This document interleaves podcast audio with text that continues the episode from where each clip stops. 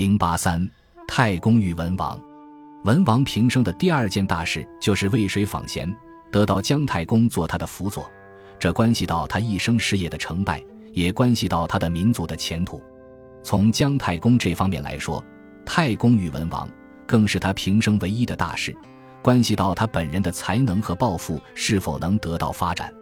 两个人的际遇结合在一起了，历史的车轮因而得到了推动。于是，后代民间便逐渐流传出了有关他两人的神话传说，而以太公钓渭水为这些神话传说的中枢。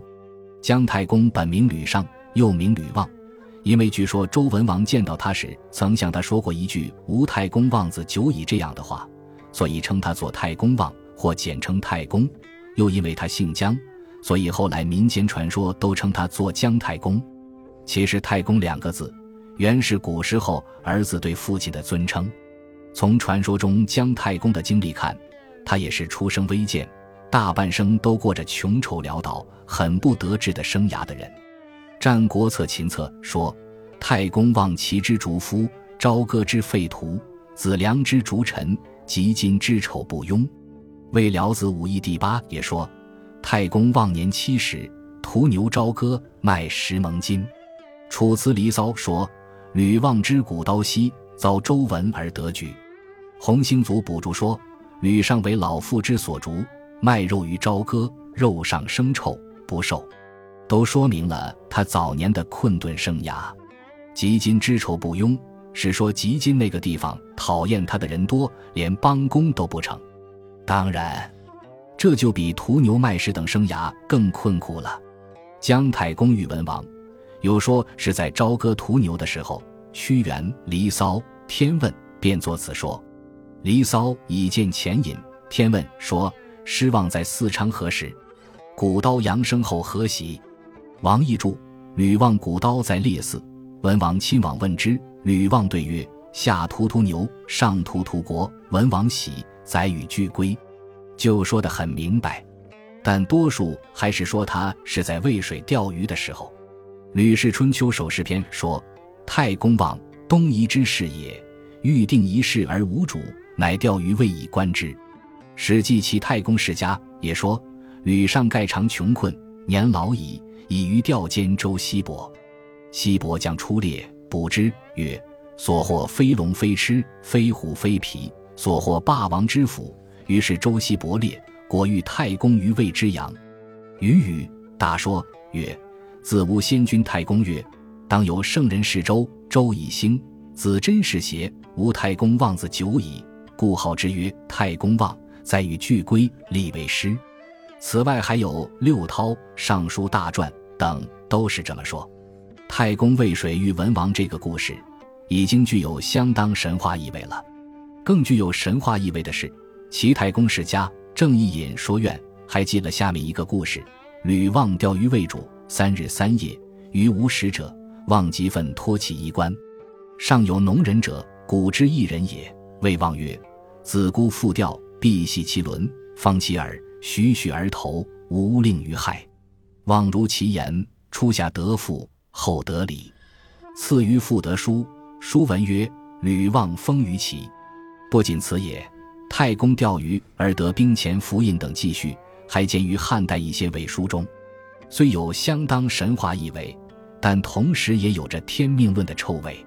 它只是表明太公渭水遇文王这回事，在秦末汉初已成为广泛流传的民间故事，为人所称艳，所以自然有些奇闻异说附会在这个故事里面，乃至有属于糟粕性质的落后的东西，也都夹杂在中间。和太公渭水遇文王故事有关的，还有《搜神记》卷四所记的下面一段神话。文王以太公为灌坛令，今年风不明条。文王梦遗妇人，甚厉，当道而哭。问其故，曰：吾泰山之女，嫁为东海妇，欲归。今为灌坛令当道，有德废我行。我行必有大风疾雨，是毁其行也。文王觉，召太公问之，是日过有疾雨暴风，从太公意外而过。文王乃拜太公为大司马，这段神话《博物志》一文里也有记叙，文字大同小异。从它的内容看，大约是太公出于文王不久，只在灌坛做了个小官，没有得到大的信任。神话便假借泰山山神之女托梦给文王，说因敬畏太公，连行路也成了问题，这样来渲染太公的有德。于是文王才进一步认识到了太公的贤，因而提升他做了大司马的官。这段神话无非是太公与文王神话的补充发展，说明太公是连神也知其为贤德的人物罢了。太公与文王神话。大约是战国中年以后才逐渐流传起来的。和这神话流传的同时，又有一饮玉成汤、复说玉武丁等神话流传。这些神话基本上就是一个求贤得贤的神话。